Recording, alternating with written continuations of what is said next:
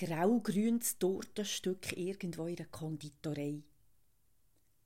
Der blühende Kirschbaum in unserem Garten. Der Wasserschaden im Keller. Junge Mauersegler im Nistkasten. Der Zugverordnung Silva Planersee. Die Kreidenfelsen von Rügen. Ein Selfie mit Freunden. Eine abenteuerliche Kombination von Fotos.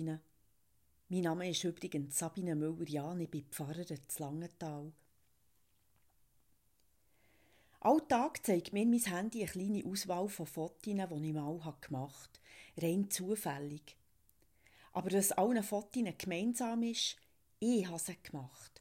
All die Schauplätze, die habe ich selber erlebt. Und jetzt, wenn ich sie zum Teil nach Jahren wieder anschaue, dann kommen mir sofort Erinnerungen wieder in den Sinn. Dort ist ein schwer im Magen gelegen. Die Mauersegler, die sind alle zusammen gross geworden und sind ausgeflogen.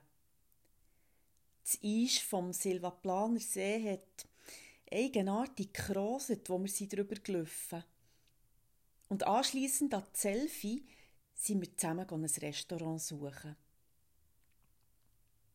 Wunderbare Erinnerungen kommen ob sie.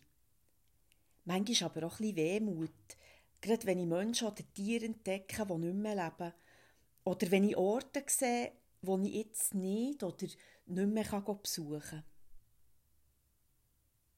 Die zufälligen Fotos, die sind für mich so etwas geworden wie meine heimliche Losung für einen Tag. Es ist eigentlich gegen die gleiche Losung, nämlich ein Psalmvers, den ich sehr liebe. Lobe den Herrn meine Seele und vergiss nicht, was er dir Gutes getan hat. Drei Sachen sind mir dran wichtig. Vergiss nicht. Dankbar sein heisst sich erinnern, nicht vergessen. Gäng wieder bewusst vorholen, was man schon alles gut zu Schönes hat dürfen erleben. Es gibt das Wort Vorfreude. Da freut man sich auf etwas, das dann noch kommt. Und ich frage mich gerne wieder, wieso gibt es nicht eigentlich auch das Wort Nachfreude? Sich an etwas freuen, wo war, sich erinnern. Da helfen mir eben all die Fotos. Und ihr? Vielleicht habt ihr auch ein Fotoalbum oder ein Tagebuch, wo ihr die Erinnerungen wieder vorholen könnt. Wie tut ihr euch nachher freuen? Das Zweite, was mir wichtig ist, das ist Gutes. Es ist nicht gäng möglich herauszulesen, wie man leben will. Wir haben nicht automatisch Anrecht auf ein sorgenfreies, gesundes Leben. Und ja, es ist auch so, dass das Schicksal unterschiedlich verteilt ist auf die Menschen. Ihr habt das sicher auch schon erfahren. Es uns noch alles so widerfährt, das haben wir nicht im Griff. Hingegen können wir selber bestimmen, wie wir mit dem umgehen wollen. Will ich mich im Schweren verlieren oder will ich meinen Blick schärfen für das, was mir Kraft gibt und mich stärkt? Wenn ich meine Fotos anschaue, dann staune ich wieder, wie viel Gutes ich schon erleben durfte. Es ist mir nämlich manchmal nicht bewusst. Und schließlich noch das Dritte. Lobe den Herrn.